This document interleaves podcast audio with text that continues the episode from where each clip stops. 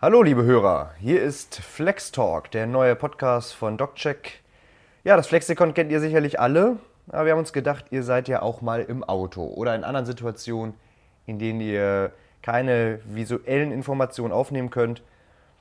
Also probieren wir jetzt einige Themen aus der Medizin in Form dieses Podcasts euch näher zu bringen.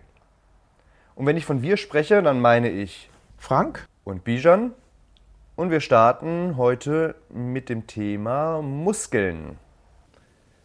Also, wofür brauchen wir Muskeln? Ausgerechnet Muskeln. Was meinst du? Das naheliegendste ist ja sicherlich die Bewegung. Also.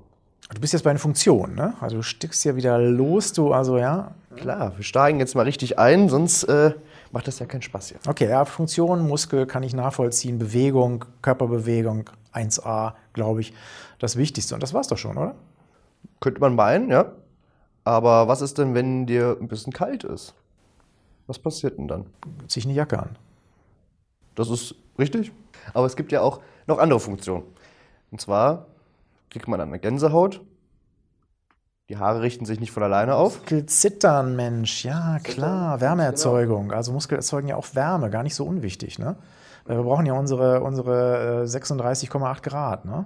Und dann gibt es noch viel, viel wichtigere Funktionen. Atembewegung, Darmbewegung, Peristaltik, Blutdruckregulation. Also Muskeln sind überall zu finden und steuern nicht nur Funktionen, die wir willkürlich steuern können, sondern auch unbewusste Vorgänge.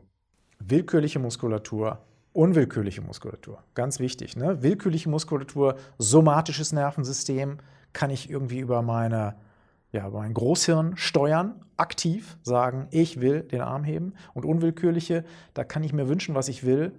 Ja, ich will jetzt kacken. Ja, wenn die unwillkürliche Muskulatur nicht vorbereitet ist, funktioniert das nicht. Vegetatives Nervensystem. Perfekt. wenn wir jetzt schon bei der Einteilung sind, es gibt noch eine andere Art der Einteilung. Lass mich raten. Quergestreifte Muskulatur, glatte Muskulatur. Ganz genau. Ja, quergestreifte Muskulatur, die Muskulatur, die einen Ringelpulli anhat. die quergestreifte, wo findet man die denn? Ist das die willkürlich steuerbare? Ja, das ist die willkürlich steuerbare. Ja, quergestreifte Muskulatur, die, das, ist die, das sind die großen Muskeln. Bizeps, Trizeps, ja, das ist quergestreifte Muskulatur. Und was ist mit deinem Herzen? Oh ja, wird oft vergessen. Ne? Man oh. denkt immer, quergestreift sei immer willkürlich, ne? ist aber Bullshit. Ne? Weil willkürlich trifft wirklich nur auf die Skelettmuskulatur zu. Ne? Die Herzmuskulatur, die ist ja unwillkürlich, klar. Aber auch quergestreift. Ganz genau. Das ist, also das müssen wir schon mal merken. Ja? Quergestreifte Muskulatur, nicht immer willkürlich bewegbar. Aus, große Ausnahme das Herz. Herz quergestreift, aber ihr könnt euch wünschen, dass es klopft. Ja, ihr könnt es nicht, will nicht beeinflussen. Und das war nicht alles. Quergestreift, wo, wo, wo, wo, Leute einen Ringelpulli tragen, muss es auch Leute geben, die Uni tragen. Ja, das ist, das ist so. Ja, das ist, ist, ist eine Notwendigkeit. Also glatte Muskulatur. Das ist die unwillkürliche. Und die ist dann überall. Genau, die ist in Gefäßen, die ist in der Darmwand, ja, das ist die glatte Muskulatur. Ganz genau. Jetzt haben wir es untergliedert. Mensch, quergestreifte, glatte Muskulatur, quergestreifte Skelettmuskulatur und Herzmuskulatur und glatte Muskulatur, der ganze Rest in Darm und Gefäßen. Super. Können wir, können wir einen Haken hintermachen. Würde ich sagen, gucken wir uns eine der drei Gruppen mal ein bisschen genauer an. Machen wir jetzt erstmal die Skelettmuskulatur. Jetzt mal Frage. Sitzskelettmuskulatur, Preisfrage, ja, 100.000 Euro Frage. Sitzskelettmuskulatur nur am Skelett. Sonst wird es ja nicht so heißen, oder? Siehst du, das ist, ich meine, ich habe wirklich meine Nase in viele verschiedene Anatomiebbücher gesteckt, ja, bis sie, bis sie irgendwie staubig war.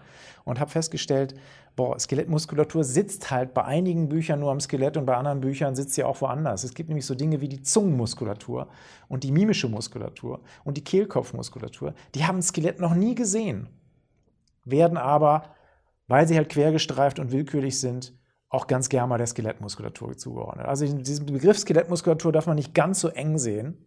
Ja, nicht alles, nicht jeder Muskel, äh, der nicht an den Knochen sitzt, ist deswegen kein Mitglied der großen Skelettmuskulaturfamilie. Ja, die Skelettmuskulaturfamilie ist, ist, hat ein großes Herz, nimmt also nimmt auch, Nimmt, nimmt auch Hautmuskeln auf, ja, äh, um äh, ja, äh, die Familie einfach ein bisschen zu vergrößern.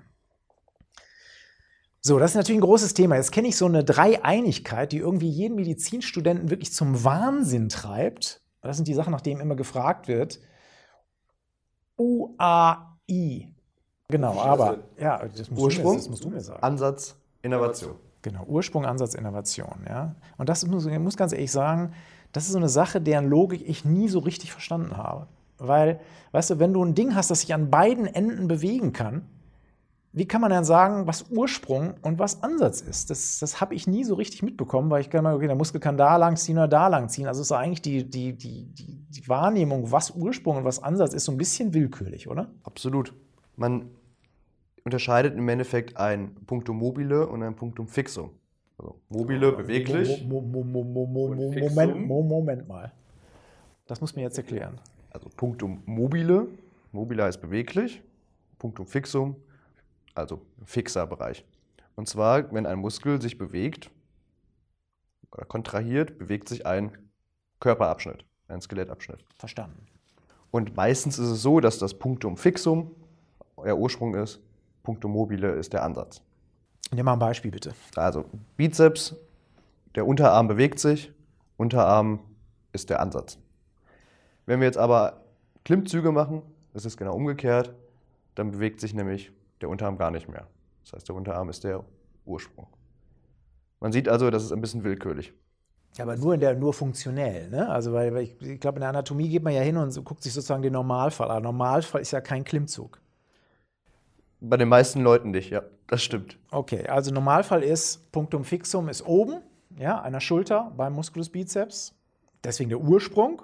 Und wie der, wie der Name heißt, hat zwei Köpfe, Bizeps, ja, hat also zwei Ursprünge, Mhm. ja, witzigerweise. Und dann einen Ansatz, die Ansatzsehne.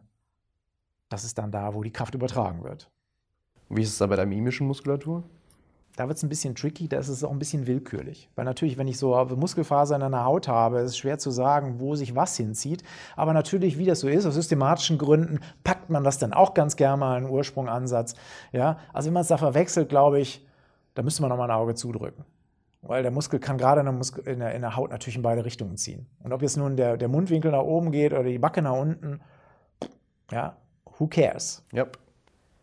Du hast gerade gesagt, zwei bräuchig, hast du gesagt. Oder zweiköpfig? Was ist denn das überhaupt? Kopf, Bauch?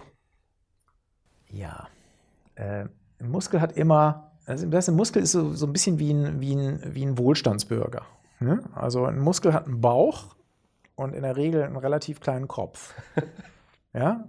Äh, und dieser Kopf, der, der wird immer ganz gerne, also im, im Lateinischen äh, capis, capitis, ja, äh, bezeichnet, caput capitis bezeichnet. Also deswegen sagt man auch Bizeps, weil der zwei Köpfe hat, der Bizeps beispielsweise. Oder Trizeps, weil der drei Köpfe hat.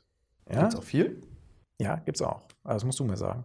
Dann wahrscheinlich Quadrizeps. Genau, Femoris Quadrizeps. am Oberschenkel. Genau, ja. Und dann Quintizeps. Nein, Quintizeps vergiss es. Quintizeps gibt es nicht. Bei vier ist Schluss. Ja, also wir haben Bizeps, Trizeps am Oberarm, Quadrizeps, Femoris am Oberschenkel. Und dann gibt es auch noch Einbauch, oder? Genau. Das ist dann der. Musculus brachialis Ganz beispielsweise. genau. Ja. Ja, von einem Bauch redest du vor allem Dingen, wenn ein Muskel einen fleischigen Ansatz hat. Was für ein Also- Ding? Fleischig? Ja, fleischiger Ansatz. Was soll das denn sein? Ja, siehst du, guck mal, wir haben ja eben von Ansätzen gesprochen oder Ursprüngen gesprochen. Ja, oh, jetzt habe ich es verwechselt. Siehst du? Tückisch. Nein, wenn ein Ursprung hat, einen fleischigen Ursprung. Das heißt, ähm, wenn du, äh, der, der Muskel keine Ansatzsehne hat, sondern quasi mit seinem Muskelmaterial am Knochen ansetzt, das ist wenigstens, wenigstens so scheint, meistens sind da doch so kleine Kollagenfasern, die natürlich in den Knochen einstrahlen, dann hast du einen fleischigen Ansatz. Und dann hat der Muskel natürlich keinen Kopf an der Stelle weil er sozusagen mit seiner Basis einfach so platt am Knochen ansetzt. Deswegen hast du beim Brachialis beispielsweise nur einen Kopf, nämlich am Ende, bei der Ansatzszene. Ja, also einköpfig, zweiköpfig, dreiköpfig, vierköpfig, dann ist aber Schluss. Und was ist mehr bräuchig? Bauch ist sozusagen die dicke Stelle des Muskels. Und es gibt auch Bäuche, äh, es gibt auch mehrbäuchige Muskeln, das heißt also Bäuche, die in, in einer, in einer, in einem, im Plural vorkommen, bei, beispielsweise beim Musculus rectus abdominis. Beim Sixpack dann, ne? Genau, da hast du drei Bäuche bei jedem äh, Rectus, also sechs insgesamt. Und diese Bäuche kommen dadurch zustande, dass der Muskel ja, sich wieder einzieht, dazwischen sehen an der Stelle. Ja, deswegen wölbt sich zwischen den Sehnen, die Sehnen sind so platt, wölbt sich zwischen den Sehnen der, der Muskelbauch vor und dadurch hast du mehrbäuchige Muskeln. Aber die meisten Bäu Muskeln, Muskeln haben nur einen Bauch. So, dann gibt es aber noch eine Sache. Ne? Also, da gibt es doch gefiedert und parallelfaserig. Jetzt muss ich mal verraten, also ich meine, hat das was mit Vögeln zu tun? Also äh, fliegen die Muskeln weg oder, oder Federkleid oder was, was bedeutet gefiederter Muskel? Ja, schon mal, beim Parallelfaserigen sagt der Name. Alle Fasern laufen parallel. Ist klar. Beim Gefiederten. Würde ich auch so machen. Ne? Also du, du, willst eine Aktion machen, ne? beispielsweise Unterarm heben, da sagst du allen Fasern, lauf mal schön parallel direkt auf die 12 zu, heb den Unterarm, parallelfaseriger Muskel. Alles wie, wie, wie NVA-Soldaten ausgerichtet in, in Reihe und Glied. Beim Gefiederten, die sind so ein bisschen hippie-mäßig unterwegs. Da geht das eher schräg. Und hat auch einen Zweck. Und zwar passen so gesehen mehr Fasern in den Muskel. Beziehungsweise setzen mehr Fasern am Ansatz an.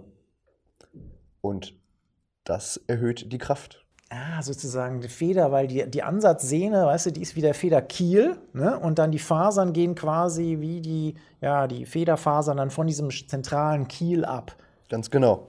Dadurch wird die, ist die Kraft an sich des, der einzelnen, des Muskels ist an sich geringer, aber dadurch, dass da mehr Fasern sind, ist insgesamt die Kraft höher. Ah, der hat Klar? also mehr Hub. Ganz genau, die Hubkraft ja? ist höher. Aber er kann wahrscheinlich nicht so eine große Strecke machen, ne? weil die Fasern sind ja auch kürzer dann. Ganz genau. Ah, okay. Das sind die physikalischen Abgründe der, der Muskellehre. Das ist ja verdammt schlau von der Natur, das so zu bauen. Ne? Schon, ja. Nun gibt es ja noch bei so einem Muskel auch noch so ein paar Hilfstruppen. Ne? Also der besteht ja nicht nur aus Fasern, sondern da, da ist ja noch ein bisschen was drumrum. Ne? Also soweit ich weiß. Ne? Also erstmal, damit diese Fasern da nicht auseinanderbersten, ne? da gibt es ja diese, diese Faszie. Ne? Also das, das, diese, diese Bindegewebshülle, die den Muskel umgibt ne? und das Ganze zusammenhält, weil sonst würde das Ding ja quasi, quasi auffedern und platzen. Ne? Ganz genau. Das gibt es. Dann gibt es zum Beispiel sowas ähnliches, Rückhaltebänder, die im Endeffekt die Sehnen am Skelett fixieren. Das gibt es am Handgelenk, gibt es am Sprunggelenk. Lass mich raten, lass mich raten, einen ganz komischen Namen.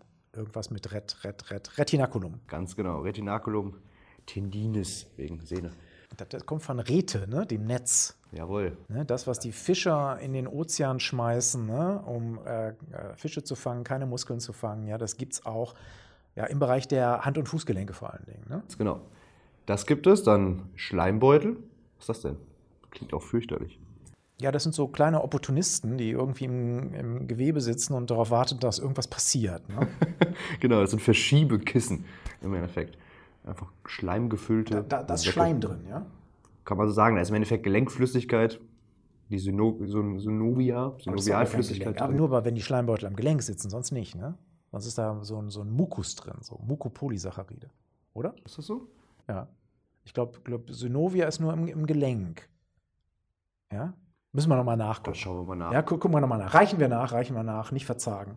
Lass mal bei den Schleimbeuteln ein Momentchen bleiben, ne? weil ich glaube, die sitzen nämlich, man muss nämlich unterscheiden. Es gibt Schleimbeutel, die sozusagen zwischen Haut und Muskel sitzen, ne? also zum Beispiel am Ellenbogen. Mhm. Und dann gibt es noch Schleimbeutel, die quasi zwischen dem Knochen und der, und der Sehne des Muskels sitzen, ne? um da die Reibung herabzusetzen. Vor allem Schultergelenk, glaube ich, gibt es da ganz viele. Ne?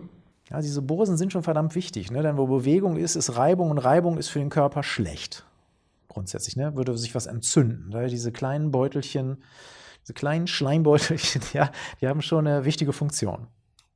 Und die Sehenscheiden? Same, same, same play. Ganz genau. Ja? Also auch wieder hier Reibung runtersetzen. Ne? Das sind quasi so langgezogene Bursen, könnte man sagen, ne? die dann auch die Sehne komplett einlullen. Wenn wir jetzt bei diesen ganzen Hilfseinrichtungen sind, da fällt mir noch was ein. Ganz schlimmes Wort, Hypomochleon. Was ist das denn wohl? Äh, Tipp: Kniescheibe ist ein Hypomochleon. Ah, ja, das ist eine Umlenkrolle. Ganz genau. Dadurch wird die Verlaufsrichtung des Muskels oder der Sehne oder von irgendeinem Band geändert und der Hebelarm vergrößert. Ganz wichtig für Fußballspieler. Ja, ohne Kniescheibe kein Torschuss. Ja, Kniescheibe, größtes Sesambein des menschlichen Körpers, ja, und gleichzeitig ein Hypomochleon. Sesambein und Hypomochleon. Kann man mehr Titel tragen als Knochen? Ich glaube. Noch ein anderes Beispiel? Äh, lass mich raten, äh, Auge. Ja, da gibt es den, da gibt's den äh, Musculus, der, du weißt schon, der auch um die Ecke zieht. Der Obliquus superior, genau. Du bist ein alter Streber. Augenmuskulatur war immer meine schwache Seite. Obliquus superior, genau. Ne? Der lenkt um und kann dadurch irgendwo seinen, sozusagen die Kraftrichtung ändern.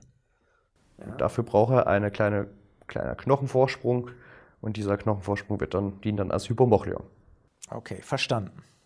So, vorhin hast du noch von Sesambein gesprochen. Was ist das genau? Ja, ein Sesambein ist, ist so, ein, so, ein, so ein Erbsbein irgendwie, so ein, so ein Ding, das irgendwie äh, nicht mit dem restlichen Skelett zusammenhängt, sondern ein bisschen solo ist. Hat also kein, keine Gelenkverbindung zu einem anderen Knochen, sondern macht einen auf, auf Single. Äh, kein Teamplayer. Nee. Und äh, der entsteht da einfach? Oder ist der schon immer da? Der, der, ist, in der, der ist in der Sehne drin und der, der hat dann so einen Knochenkern und der verknöchert sich dann im Laufe der Embryonalentwicklung wahrscheinlich. Also ein Sesambein kann auch neu entstehen, an Stellen mit erhöhter Druckbeanspruchung. Hm. Da gehen wir schon fast in die Patto. Das lassen wir jetzt lieber. So, jetzt kann man ja, können, können ja äh, Muskeln irgendwie so in verschiedene Richtungen arbeiten. Ne? Das wäre jetzt ja tief in der Biomechanik. Ähm, also wenn Muskeln, die machen ja nicht, nicht einzeln, sondern in der Regel wirken die als Gruppe. Ne? Das sind also immer, das ist quasi wie so eine Bewegungskommune. Also da ist keine Solisten, sondern das ist echt eine, eine, gesellschaftliche, kooperative Tätigkeit, die die Jungs ausüben. Und da unterscheidet man ja so äh, drei Begriffe. Hast du bestimmt schon mal gehört. Ich glaube, du meinst Agonisten, Antagonisten und Synergisten, richtig? Genau. Was ist denn jetzt ein Agonist? Man guckt sich im Endeffekt eine Bewegung an, eine gewünschte Bewegung, und der Muskel, der das ausführt, ist der Agonist. Und der, der das Gegenteil macht, der Antagonist. Und äh, ja, habe ich, also. hab ich verstanden, aber was ist jetzt der Synergist? Der Synergist hilft im Endeffekt dem Agonisten. Wobei? Bei der gewünschten Bewegung. Also es gibt direkte Synergisten, das heißt, die führen genau die gleiche Bewegung aus und helfen dann einfach. Und dann gibt es noch indirekte Synergisten, die verbessern nur die, die Aktion vom Agonisten. Indirekt. Das heißt, indem sie die Vorspannung des Muskels ändern, indem sie gewisse Winkel ermöglichen, sodass der Agonist seine gewünschte Bewegung gut ausführen kann. Okay, habe ich verstanden. Antagonist einer Meinung, Antagon also Entschuldigung, Agonist einer Meinung, Antagonist entgegengesetzter Meinung, Synergist keine Meinung unterstützt aber. okay, gut. Ähm, jetzt gibt es aber noch irgendwie neben dieser Nummer ähm, quasi eine, eine, Einteilung, wo es wirklich um die Grundfunktion irgendwo des Muskels geht, ne, des Skelettmuskels geht. Ne? Also was macht der jetzt? Ne? Also man kann, wir alle wissen, man kann irgendwie strecken, man kann sich beugen, ja. Und da teilt man doch auch nochmal ein, oder? Hm? Schon mal was vom Flexoren gehört? Ach, das meinst du. Ja, es gibt Flexoren, Beuger, Extensoren, Strecker. Gibt es noch mehr? Also Flexoren ist, wenn ich meinen mein, mein Unterarm zum Beispiel, also, ne, also klassisch den Bizeps flexe, ne, das, da machen die also die Flexoren, also Bizeps ist ein Flexor quasi. Was wäre dann ein Extensor? Das ist dann der Trizeps auf der Gegenseite, das ist der Extensor. Ne? Also Flexoren und Extensoren, okay, habe ich verstanden. Jetzt gibt es aber noch mehr. Jetzt, ich, jetzt, jetzt nehme ich dich in die Zange. Puh, ich merke schon. Was gibt es denn noch? Jetzt lass hier keine peinlichen Pausen entstehen, sondern hau einen raus. Flexoren, Extensoren, Rotatoren vielleicht? Genau, Rotatoren nicht schlecht. Was machen die? Die sorgen für eine Drehbewegung im Endeffekt. Korrekt. Würden dir welche einfallen? Das, ich fühle mich zurückversetzt in die Vorklinik, genau, in den Anatomie-Testaten. Ja. Ich glaube, äh, wir müssen so, mal die Rollen tauschen. So ein cozy Gefühl ist das. An der Wirbelsäule gibt es eine Menge Rotatoren. Ja? Weil die Wirbelsäule, da werden die Wirbelkörper gegeneinander gedreht. Gerade an den, an den Vorsprüngen, an den Prozessi transversi und Prozessus, nein, Prozessus, ne? das ist jetzt ganz gemein, das ist keine Prozessi, sondern Prozessus, weil U-Deklination, glaube ich. Und den Prozessus spinosi. So, jetzt haben wir durch. Flexoren, Extensoren, Rotatoren. Dann gibt es noch, das lese ich jetzt mal vom Blatt ab hier, die Adduktoren. Was machen die? Ja, Adduktion und Abduktion. Wie kann man das denn auseinanderhalten? Das eine ist die Bewegung weg vom Körper, das andere ist die hin zum Körper. Also ad ist hin, ne? ab ist weg, ab die Kiste. Ja? Also Abduktor ist der, was vom Körper wegführt und ein Adduktor ist der, was heranzut. Was, was wird es beim Oberarm, was ist da ein Abduktor? Damit wir mal ein Beispiel geben. Zum Beispiel der Deltoideus. Sehr gut, ja, das saß schnell geschossen. Und äh, jetzt das Umgekehrte, ein Adduktor. Zum Beispiel der Musculus Scapularis? Ja, kann man gelten lassen. Die machen ja meistens auch nicht nur eine Sache, das muss man immer dabei sagen, ja. Also meistens haben Muskeln ja verschiedene Bewegungsrichtungen, lösen verschiedene Bewegungen aus, deswegen ist das meistens eine Überlappung. Gut, da haben wir ja schon mal einiges abgearbeitet, Mensch. Ich würde sagen, in Betracht der Tatsache, dass wir jetzt schon ein paar Minütchen verplempert haben, ich glaube, wir sind jetzt bei nahezu 20 Minuten, machen wir Schluss. Für heute, oder?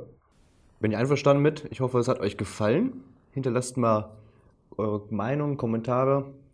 Spart nicht mit Kritik. Aber seid auch nicht zu hart zu uns. Ja? Info at doccheck.com. Ja, und äh, schreibt uns einfach und sagt, was euch gefallen hat und was euch nicht gefällt. Ob das hier sinnloses Geschwafel ist, das euch überhaupt nichts bringt oder ob das entwicklungsfähig ist. Wir werden das Format jetzt versuchen, ein bisschen weiterzutreiben. Wir hoffen mal, dass wir das ja, in einer gewissen Regelmäßigkeit auf die Tube kriegen und äh, freuen uns aufs nächste Mal. Und äh, ich hoffe, ihr auch. Und äh, ja, äh, bis dann, ja. Tschüss.